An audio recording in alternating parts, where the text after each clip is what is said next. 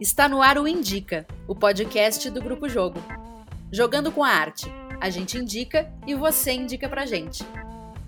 Estamos no ar com mais um episódio do Indica, esse podcast destinado exclusivamente para refletir, discutir e fomentar o mundo da arte e da cultura. Lembrando sempre que vocês podem enviar dicas de temas ligados à arte e cultura pelo direct do Instagram, arroba Grupo Jogo, ou pelos comentários no canal do Grupo Jogo no YouTube. É isso aí, a tua dica pode ser a nossa próxima pauta para um próximo episódio aí.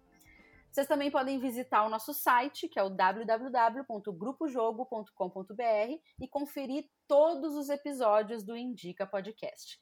Eu sou a Manu Menezes, atriz, produtora e apresentadora do Indica. Diretor e roteirista, o nosso convidado de hoje tem em sua trajetória séries para televisão, curtas-metragens, documentários e em 2018 lançou o filme Lu. Seja muito bem-vindo ao Indica Ike Montanari. Oi, Manu, muito obrigado. É um prazer estar aqui contigo, estar aqui com vocês. E vamos que vamos. Muito bom, Ike. Obrigada por ter topado Imagina. essa entrevista. Eu, eu, eu que agradeço. Ike, me conta uma coisa assim que eu já tenho curiosidade de saber. Como que iniciou a tua trajetória como diretor? Manu, eu quando comecei a fazer a faculdade de publicidade e propaganda, eu de início, logo no primeiro ano de curso, eu fui estagiar como roteirista numa agência de publicidade, depois eu acabei sendo efetivado num outro setor, que era um setor responsável pela produção de, de comerciais de televisão e de rádio, e eu assumi, digamos que a chefia desse setor, e eu passei a produzir e a dirigir os comerciais de rádio e TV dessa agência. Então, meu hum. primeiro contato com o audiovisual, digamos, ele começa assim, pela publicidade, né? Aí depois eu também entrei assim no meio da produção de um trabalho mais conceitual, o vídeo arte, o vídeo experimental. Comecei uhum. a fazer uma série de pequenos vídeos, de, de curtas metragens bem, bem conceituais mesmo, vídeo poemas, vídeo arte experimentais que começaram a participar de festivais pelo Brasil e também já pelo mundo, mas ainda sem aquela coisa assim da narrativa da ficção, da narrativa documental. Eu estava nessa vibe assim do experimentalismo mesmo assim, né? A linguagem audiovisual uhum. assim super experimental. Aí depois eu terminei a publicidade. Isso, isso aí foi em Santa Maria, que é uma cidade aqui no centro do Rio Grande do Sul. Tem uma, a Universidade Federal de Santa Maria, que era, é, é,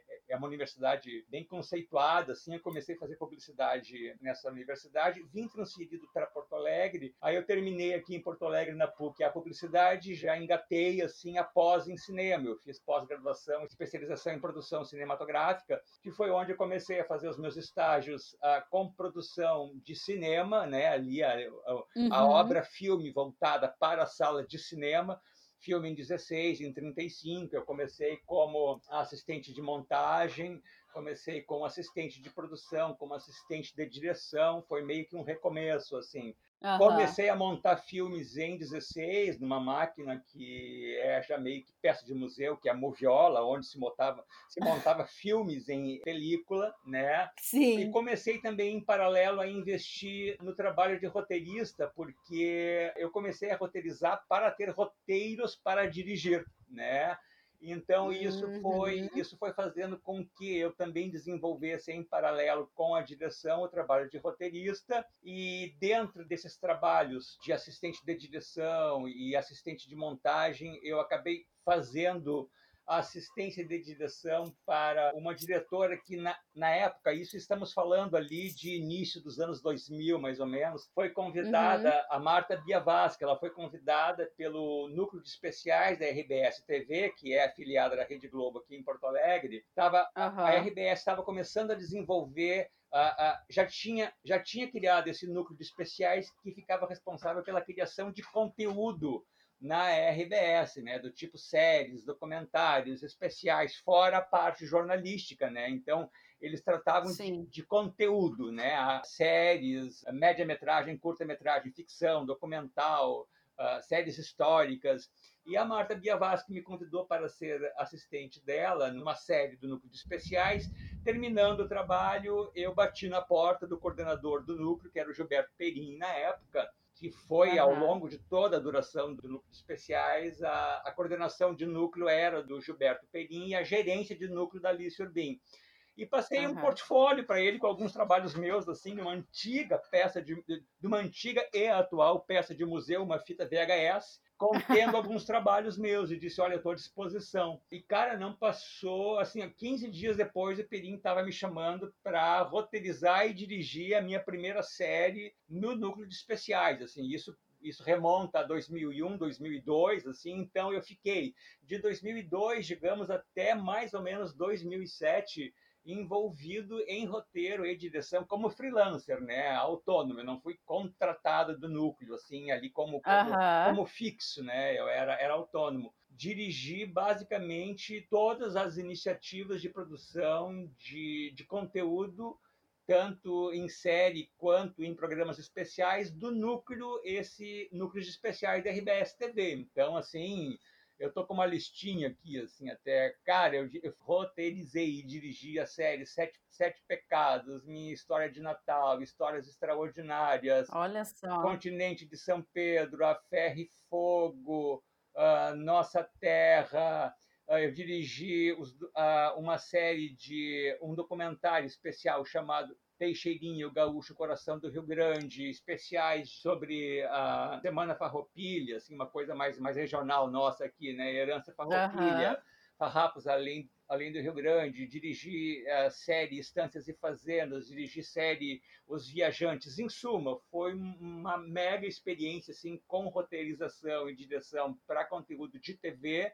E depois também eu roteirizei, dirigi, melhor dizendo, para Record, RS e dirigi e dirigi para a TV Brasil do Rio, dirigi parte da primeira temporada de uma série chamada Ser Saudável, que eram programas temáticos ligados à área da saúde, e toda a segunda temporada da série Ser Saudável. Eram 37 episódios de 26 minutos cada, assim. Então eu tenho, tenho, tenho. É, e com TV também eu dirigi um média-metragem chamado A Coberta da Alma, que foi uhum. ao ar em rede nacional pela TV Cultura de São Paulo TVE Minas Sim. Gerais, TV Senado, foi bem, bem bacana também esse, esse, esse, esse, documentário. Ele ganhou o primeiro Doc TV, que foi um edital nacional lançado para estimular a produção de documentários assim no âmbito nacional assim com regionalizações assim de, de contemplados uhum. foi, foi bem legal me estendi, assim, né, né, Manu? Não, mas foi ótimo, adorei. Nossa, fiquei sabendo de muita coisa que eu nem fazia ideia, de programas que eu assisti muito, que a direção é tua, veja Manu, bem. Manu, isso é só a metade. Mas é muita história para contar. É Aliás, é. falando nisso,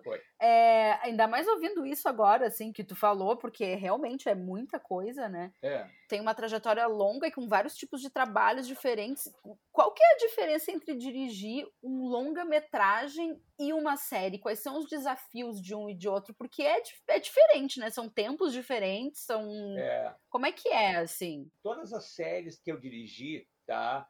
Elas são aquelas séries assim que um, os episódios eles têm digamos uma conexão, uma conexão é, com uma temática mas não são histórias que se que são narradas ao longo de vários episódios né então, por uhum. exemplo, assim, eh, vou pegar um exemplo aqui, digamos, a série Ferro e Fogo, tá? que era, um, era, um, é, era uma série referente a, a revoluções, a períodos históricos assim ligados a lutas, a revoluções, a, a, a revoltas brasileiras, esse tipo de coisa.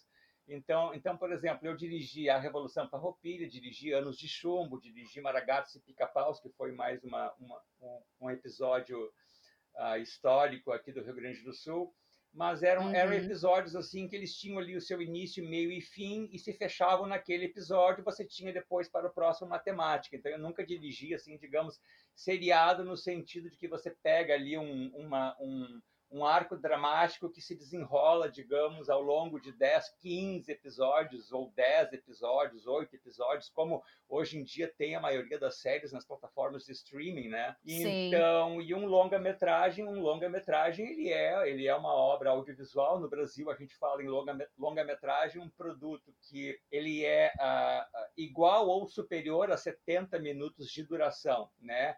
Então, ao invés de você, digamos, ter um roteiro que contemple ali o seu início, meio e fim, e todas as desenvolturas de narrativa em uma hora e meia, em, em 26 minutos, ou 30 minutos, ou 55 minutos, digamos, dependendo do conteúdo televisivo, você tem que desenvolver aquela história em uma hora e meia, digamos. O que já, uhum. já, já começa com uma, uma grande diferença, inclusive no quesito números de páginas do roteiro, né? E, pois então, e de, exato. E de, e de, desenvolvimento de narrativa mesmo, né? Porque uma coisa é você apresentar as peculiaridades que levam aquela história, digamos assim, ao, ao seu meio e depois às suas conclusões e ao seu clímax, digamos assim, é, uhum. são, são lógicas completamente diferentes de estruturas narrativas, né?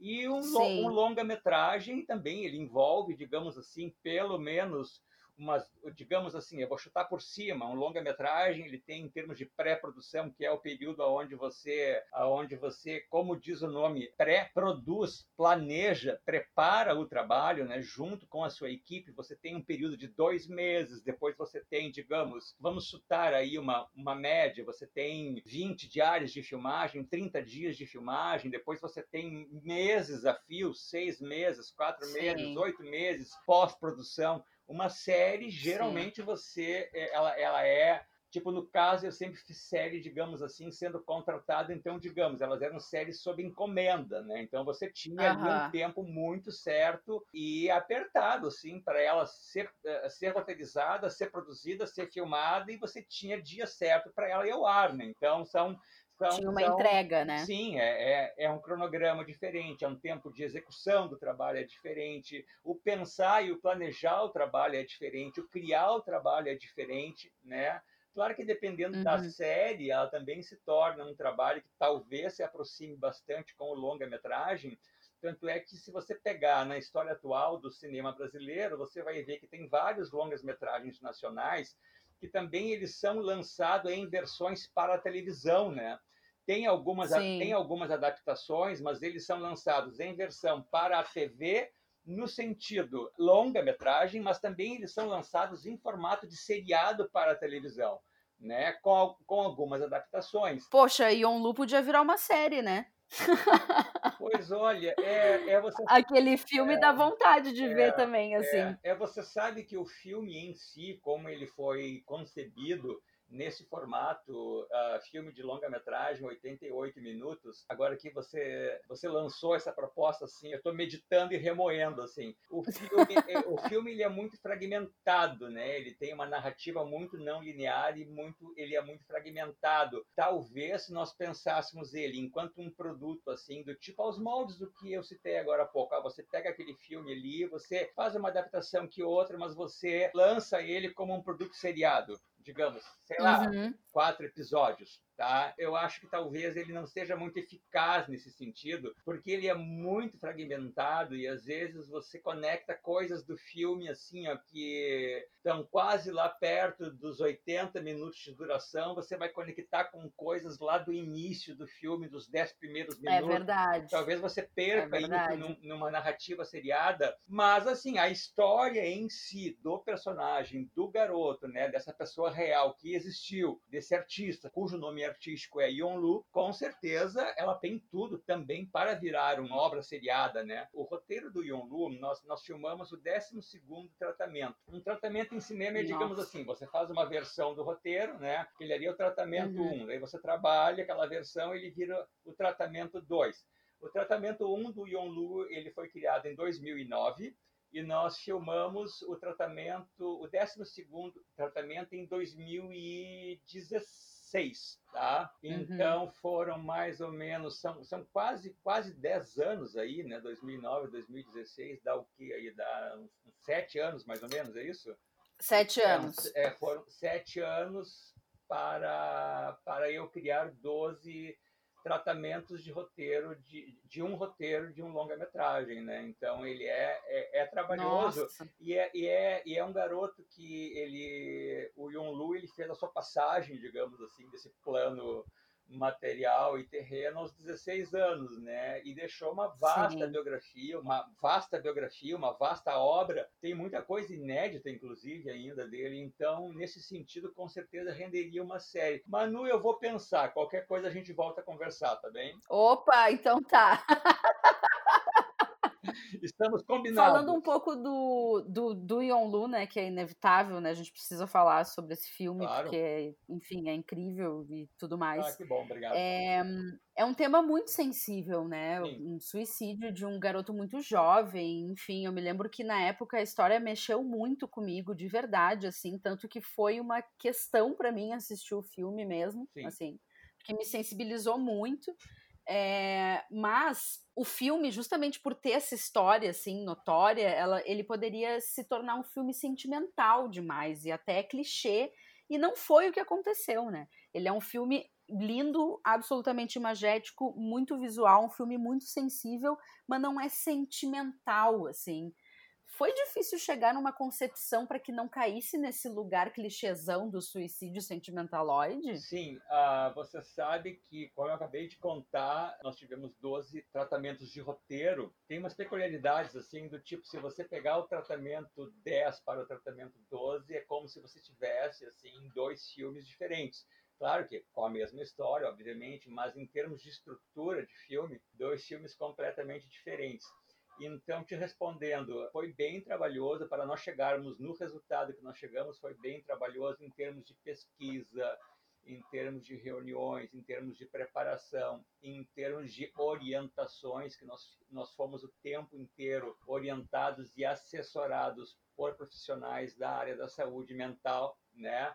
Uhum. A coisa não chegou no nível, assim, digamos assim, deles entrarem no mérito do roteiro, não foi isso, mas discussões sobre o tema, né? Mais do que as, discuss as discussões, a maneira como o tema era abordado, né?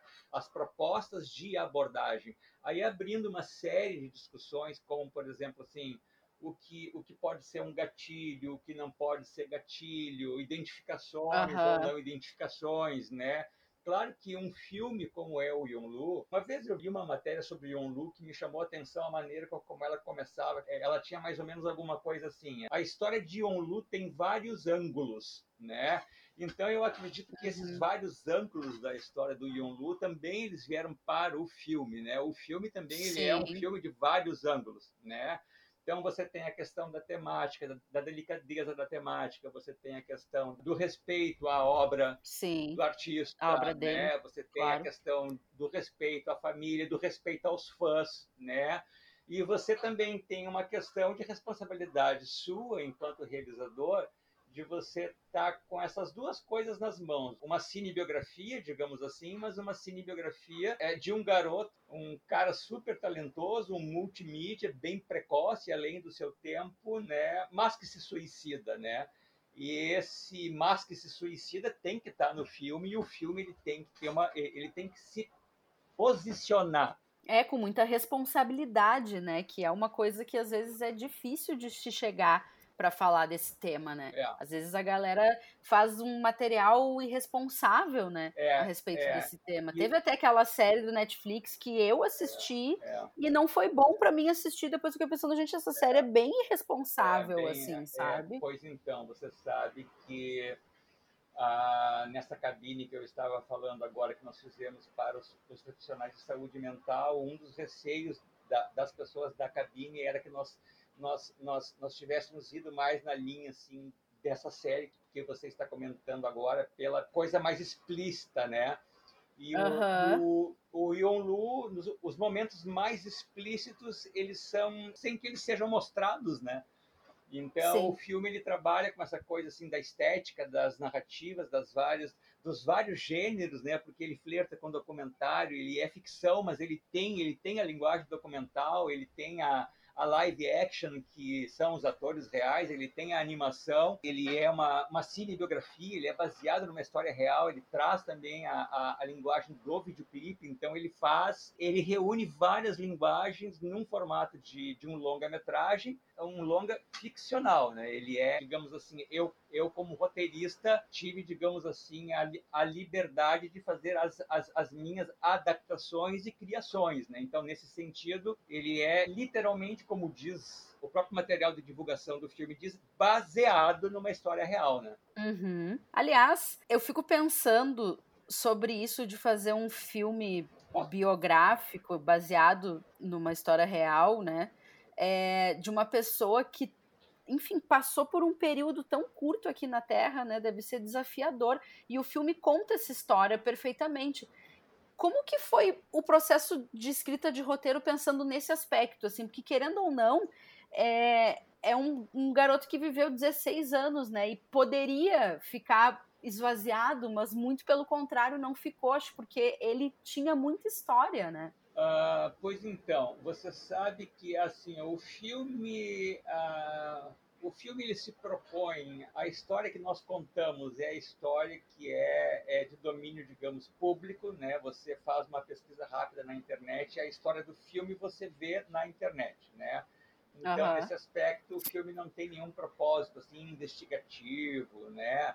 Ou de, uhum. de apresentar uh, novas facetas da história até então não abordadas. Não, o filme não tem esse aspecto. Inclusive, o filme já começa com a revelação de que aquele garoto se suicida no final, né? Que é para exatamente uhum. nós não criarmos nenhuma expectativa para esse, esse, esse trabalho do que virá a ser a cena do suicídio. Porque a partir do momento Sim. que eu já apresento isso do início, o que, que eu tenho ao longo de uma hora e meia? Eu tenho uma hora e meia de filme para trabalhar e fazer um mergulho no universo desse garoto, né? No universo, no universo artístico desse garoto, né? Na, na sua criação, na sua obra, né? E na sua baseado nos seus relatos e textos deixados por ele na sua psique, digamos assim, tá? Uhum. E, e, o filme ele escolhe assim, ele escolhe, digamos que os últimos os últimos dois anos, digamos, de vida do Yonlu, né? Então ele te, ele tem esse recorte, né? Ele não é ele não é um filme que se propõe assim a vasculhar os 16 anos do garoto, né? Até indo, sim, até indo um pouco mais além, acho que ele meio que pega assim, é, ele pega, digamos, os dois últimos anos, sem datar muito, embora chegue numa hora em que o filme ele começa a, a datar, ele entra com datas assim na sua narrativa, uhum. com umas legendas, coisa e tal. Mas, obviamente, assim, tipo, o primeiro, o primeiro recorte foi apresentarmos o artista, a sua obra e, e trazermos coisas inéditas. Então, isso daí, obviamente, já teve que ter já teve que ter um filtro porque ele produziu muita coisa, né? As próprias, é loucura, as próprias né? músicas dele, nós, nós trabalhamos com 14, com 14 músicas, que são basicamente as faixas do CD internacional, da Luaca Bop, porque o CD nacional dele são 23 faixas, se não me engano, né? Sim. Então, até o número de músicas teve que ter um filtro, os recortes, o que trazer dessa história teve que ter um filtro, as ilustrações, todas as ilustrações que todas as animações são produzidas a partir dos desenhos originais dele. Muitos dos textos que nós usamos ao longo da uma hora e meia de filme também são originais e inéditos dele, inclusive. Eu utilizo vários trabalhos de aula do Yonlu, uh, como, como, como voice-over dele no, no filme. Claro que para isso eu tive acesso ao, ao, HD, ao HD dele, depois que nós fechamos o contrato com a família, ali o contrato legal, onde né, todos os termos estavam legalmente acertados, eu tive acesso ao, ao HD do computador dele, onde estava sua obra, né, é, uhum. seu seu espólio criativo, digamos assim. É, essa palavra é meio, é meio estranha, mas é mais, é mais ou menos isso. E a partir do momento em que eu acesso esse, esse HD do computador do Yonlu, eu, só, eu, eu tenho não só o que se tem de mais, mais conhecido em termos de sua obra, como as coisas inéditas também vêm até mim. Eu acesso coisas, fotos, ilustrações, músicas, timbres, uh, histórias em quadrinhos, uh, uh, material inédito eu, eu, eu acesso, aí aparece aquele dilema, né? Tá, o que trazer para o filme desse material inédito, né? Então, Nossa. é, não, então assim, ó, a, a, teve que ter filtro o tempo inteiro, porque senão você meio que perde o foco, porque você começa a ter uma obra mais longa, que talvez até nem compra muito a sua função de ter uma narrativa eficácia, sabe? E, uhum. e, e, ser econômica, né? No que dentro dentro da história que ela se propõe a narrar.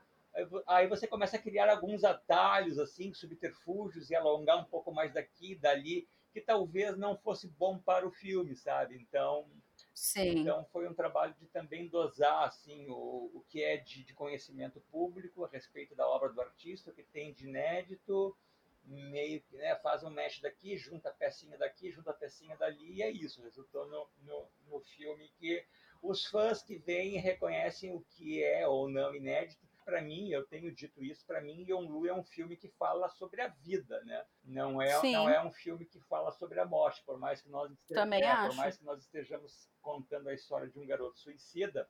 Mas aconteceu uma coisa muito interessante a premiere do filme foi no Festival do Rio, em 2017, onde fãs do Brasil inteiro viajaram para a sessão de estreia do filme no Festival do Rio. Uma garotada, foi muito bacana. O público do Yonlu, basicamente, ele é composto por jovens. E uma vez me perguntaram assim, mas vocês fizeram esse filme pensando no público jovem? E eu falei, não, nós não, nós não, nós não calculamos que fosse um filme para o público jovem mas como nós, nós propusemos o tempo inteiro fazer um filme que fizesse jus ao artista, né, nós erraríamos muito de, muito de mão se esse filme não dialogasse com o público jovem, porque o público jovem é o, claro. é o público do garoto, você está me entendendo? Claro. Então, assim, se ele é um filme para o público jovem, como teve críticas que já disse, eu considero assim, foi porque nós acertamos na mão, porque se você fizer um filme sobre Yonlu, e não fizer um filme que dialogue com o público jovem, você vai estar tá, você vai estar tá errando um pouco na mão assim do tipo tá mas, mas, mas que personagem é esse afinal de contas? Você está me entendendo? É, é, é claro. nosso, nosso, personagem é um garoto de 16 anos que basicamente dialogava por mais que ele se fizesse passar na vida real por, por pessoas mais velhas né, na, na internet ele se fazia passar por pessoas mais velhas Uh, mas o grande público dele sempre foi o público jovem também, né? Mas voltando bem rapidinho à história do Rio. Aí o filme foi apresentado no Festival do Rio. Na saída da sala do cinema tinha uma galera reunida. Tinha um garoto, um garoto que ele estava visivelmente abalado. Ele me olhava muito. Aí um, um, uma pessoa que estava com ele chegou com ele até mim e, e fez uma apresentação. Ike, esse, esse é o fulano de tal, fulano de tal, esse é o Ike. E esse garoto me disse assim: eu, eu vou te dizer só uma coisa, eu vim muito angustiado para o cinema. Eu vim muito angustiado, porque a história me angustia e eu também não sabia o, o filme que eu iria ver. Né? Havia muito essa, essa, esse receio por parte dos fãs, assim, né? Do tipo, uhum. ah, será que esse filme vai entrar? Será que esse filme vai julgar Yonlu? Era um, era um receio dos fãs. Aí ele me disse, eu digo agora aqui que eu, eu quero te agradecer pelo filme que tu fizeste, porque eu tô, eu tô extremamente aliviado e o filme me fez muito bem. Então, cara, isso é muito bacana, né? Eu acho que maravilhoso para um realizador que andou tanto ali, né, na linha tênue, né, dos perigos, né, e das, das de como temperar e dosar essa, essas informações que não, não são tão caras, né? Morte, depressão, né? A, a, saúde mental, são coisas da nossa sociedade, da nossa, da nossa vida, né? E, e muitos de nós passamos ou passaremos por isso, né? Então, eu avalio bem, bem positivo esse tipo de retorno, sabe? Bem, bem Claro, bem muito demais. É, bem legal. E me conta uma coisa, como que foi esse ano pandêmico para ti, que considerando que assim, tudo parou e, enfim, cinema, televisão são atividades que meio que só é possível ser feito em equipe, né? É. Tu encontrou alguma maneira remota de seguir trabalhando? Como é que foi esse ano aí? É, assim, ó, você sabe que do Yonlu eu sou eu, eu sou um dos produtores, sou roteirista e diretor, né? Então, assim, uhum. eu, eu, por exemplo, eu eu como produtor eu, eu fiquei encarregado de cuidar da vida do filme assim junto aos festivais de cinema, né? Não só no Brasil como no mundo. Então, nós tivemos nesse ano pandêmico uns retornos bem interessantes assim de festivais estrangeiros. O filme ele entrou em alguns festivais. Eu vou destacar aqui dois festivais que originalmente eram presenciais, mas devido à pandemia eles viraram festivais online. Os dois aconteceram agora em, em novembro. Um foi um festival nos Estados Unidos, uh, no Missouri, é St. Louis uh, International Film Festival, na cidade de St. Louis um festival interessantíssimo que colocou o filme à disposição nos dias do festival, foram dias de novembro, o filme ficou acessível na plataforma do festival para todos os Estados Unidos. Então você imagina, num festival presencial, você não chega, você não abrange tanto, você não chega em, em todo um país com uma exibição de filme, claro. sabe? Então isso foi uma coisa muito interessante. E o outro festival foi o UK uh, ah, Film Festival, que é um, um, festival baseado em Londres, que também ele era presencial, virou online devido à pandemia, e agora ele foi, digamos, ele foi agora mais nessa finaleira de novembro, ele ficou, o filme ficou disponível nos dias do festival, na plataforma do festival, disponível para toda a Europa. Então, se você imaginar, Nossa, é, é, se você imaginar que o filme ele ficou para todo o continente europeu num festival online, e se aquele festival fosse presencial, o filme seria disponível em Londres. É, é, é interessante isso, né? São são são são são, são os prós, né? Da, da dessas adaptações assim desse ano pandêmico. É o fim da assim, né? fronteira, né? A gente acaba é, ficando sem, não tem é, fronteira, não tem, é, tudo, é, tudo é mais horizontal, é, né? É, tá as, ali. as produções, elas, elas pararam legal, assim, né? Principalmente nesse primeiro semestre, o segundo semestre alguma já tem algum movimento, assim, já foram criados protocolos, coisa e tal, que é para a segurança de equipe, coisa e tal. Mas eu eu, eu fiquei mais restrito a dar continuidade a a trabalhos de roteiros de projetos que eu venho desenvolvendo, inclusive uh, é, projetos de novas longas-metragens, e também eu, uhum. eu, eu, eu consegui fazer também adaptado do presencial para o virtual, uh, dar continuidade a uma, a uma outra a um outro braço da minha atuação, que é o de ministrar aulas. Eu dou aula para cursos de cinema aqui no Rio Grande do Sul. Atualmente estou dando aula para um curso de pós em cinema da de uma universidade, a UFN, Universidade Franciscana de Santa Maria. Eles têm uma pós em cinema e eu sou professor da disciplina de direção cinematográfica. E isso, ah, isso veio para o EAD, o ensino à distância. E foi, foi um super desafio, né? Porque tudo você adapta, tudo você, né? Você se pergunta, nossa, será que vai ser tão eficaz quanto a aula presencial? E foi uma experiência muito gratificante, foi muito legal, assim, sabe? Bem, bem, foi muito bom ter passado por isso, assim, eu, eu, eu curti bastante. Maravilha aí, que agora é o seguinte, chegamos ao bloco 2 do Indica Podcast, né? Esse momento em que o nosso entrevistado faz jus ao nome desse podcast e indica. E aí, que o que, que você indica para os nossos ouvintes, para a gente, Tô curiosa. Então tá. Uh, uh, eu vou indicar, eu vou indicar quatro cineastas, tá? Dois faz parte dessa, dessa nova, de uma nova safra, digamos assim, de jovens realizadores.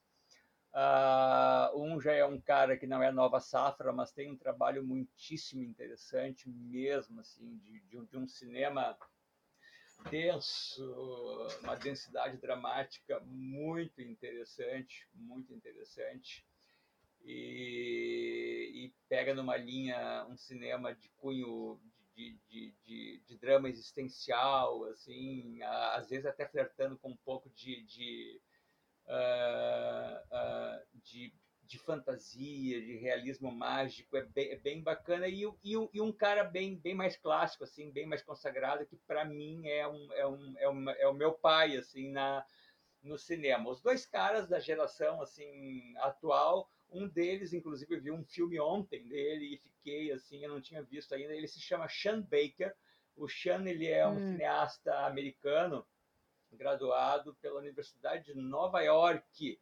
E o Sean Baker é um cara que tem um cinema muito interessante. Ele tem já alguns longas metragens, mas eu vou destacar dois. Uh, um foi lançado em 2017. Eu tive a oportunidade de ver esse filme no cinema, que ele se chama Projeto Flórida é um filme uhum. interessantíssimo e o Sean ele é ele é multiartista ele, ele ele opera a câmera ele monta o filme ele roteiriza ele produz ele dirige e é um cara que esse filme eu tô louca para ver esse filme. É, é um é verdade. é interessantíssimo. Eu vi esse filme duas ou três vezes no cinema E o filme que eu vi ontem, um filme dele que eu vi ontem, que eu estava perseguindo há horas esse filme, e eu infelizmente perdi no cinema, ele se chama, ele é um filme de 2015, em inglês ele é Tangerine, em português Tangerina. Ele é um, hum. ele é um filme de longa-metragem todo, todo captado com celular, tá?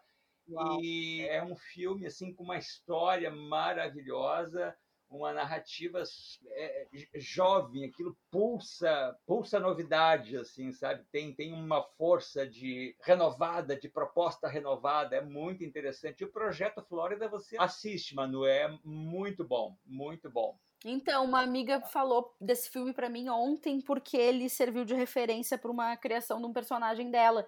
E aí eu fui dar uma procurada, fiquei super afim de assistir. Agora que tu falou, então, só confirmou. Sim, sim. Outro diretor que eu recomendo, que eu recomendo, que eu dou dica, ele é um cara uhum. também, uhum. cara bem da nova geração, é o Robert Eggers. O Robert Eggers, eu vou destacar dois filmes dele. Também é um diretor de cinema americano, ele é roteirista e é designer de produção, como se fosse um designer de produção, ele é, digamos, equivalente a um a, ao nosso diretor de arte no cinema, tá? Uhum, ah, ele, uhum. tem um, ele tem um filme de 2015 que se chama A Bruxa, que é um filme bem interessante mas eu destaco uhum. o filme de 2019 dele, cujo produtor foi um brasileiro, que é o Rodrigo Teixeira, que é um cara que tem despontado na produção do cinema mundial. Assim, o Rodrigo é um dos produtores do Call Me by Your Name, do Me Chame pelo Seu Nome. Uhum. E esse último filme do Robert Eggers é o Farol. O Farol é um filme belíssimo, belíssimo, todo em preto e branco, com uma janela, um tamanho de janela assim que remonta bem ao, ao, ao primeiro cinema, assim, um quadro quadro, um quadro menor, uma tela menor, o que oprime mais, junto com aquela foto TB em alto contraste e uma história uhum. assim que beira realismo fantástico assim é, é, é, muito interessante o filme dele tem um diretor também que esse daqui ele já ele já tem uma carreira bem consagrada que é um mexicano chamado Carlos Reigadas o Carlos tem um, tem vários longas Batalha no Céu, que é um filme de 2005, Luz Depois das Trevas, que é um filme de 2012, mas eu destaco Luz Silenciosa, Silent Light ou Stealth Lich. Ele é, hum. ele é um filme interessantíssimo. Ele tem alguma coisa de Andrei Tarkovsky, assim, que é um cineasta russo que, eu vou, que eu vou citar agora como meu último. É o cineasta que, para mim, é o meu grande mentor assim, na arte cinematográfica, que é o russo Andrei Tarkovsky. Ele fez a sua passagem desse plano aqui em 1986, se eu não me engano. O Sacrifício foi o último filme dele. E ele fez Stalker, O Espelho, Solaris, Andrei Rublev, Nostalgia, fez o Sacrifício. E o filme do Tarkovsky ele é um cinema de filosofia, ele é um cinema de arte erudita, ele é um cinema das grandes obras de arte, ele tem uma iconografia muito forte, com música erudita, com, com pintores clássicos. É filosofia, é existencialismo puro, assim, é, são filmes que têm a fama de serem filmes com uma narrativa muito lenta, e realmente são, e são filmes de uma densidade dramática, assim, impressionantes, assim. Então, são essas as minhas dicas, Manu. Boas, muito boas as tuas dicas, e que anotei todas por aqui, inclusive todas estarão disponíveis também lá no nosso Instagram, quando a gente divulgar esse podcast vai estar lá já as dicas que o Wiki deu pra gente, que são maravilhosas. E assim a gente encerra o nosso último episódio de, do ano do Indica Podcast. Ike, muito obrigada pela tua presença. Foi um prazer imenso conversar contigo. Tá certo, querida, tá certo. Eu que agradeço. O prazer foi meu, tá? E desejo sorte e sucesso para ti, para a equipe de vocês e que venham vários outros podcasts pela frente. Tá bem? Tá bem, meu amor. Muito obrigada, Eu viu? agradeço, Manu. Então, gente, esse foi o último episódio do Indica Podcast. Esse trabalho foi idealizado pela atriz, jornalista, produtora e colega maravilhosa Luíse Perozan e pelo diretor, ator e professor Lucas Simas, que estiveram aqui na maioria dos nossos episódios. Eu, que sou a Manu Menezes, assumi a apresentação do Indica em outubro e conversei com muita gente bacana, o Felipe Cato, a Valéria Barcelos, o Guido, Agulha, o Matheus, a Patrícia Leonardelli, uma galera maravilhosa, que eu quero agradecer a todos por terem participado do Indica, inclusive a Wiki, que participou da edição de hoje. E é claro também que eu quero agradecer a nossa equipe, que são as pessoas que fazem esse podcast chegar até os seus ouvidinhos. Alexandre Dil e Henrique Strider, que fazem as nossas artes, as nossas mídias, as redes sociais, a produção, direção, edição, tudo desse programa. Todos os episódios estão disponíveis em nossas plataformas, no Spotify, no YouTube, podcasts Google. É só procurar que você nos acha por aí. Ah, e tem nosso site também, www.grupojogo.com.br, que lá no site também tem todos os episódios do Indica disponíveis. Chegamos ao final do 25º episódio. Um beijo no coração de todos. Muito obrigada. Mais uma vez, obrigada, Ike. E até 2021, pessoal. Um grande abraço.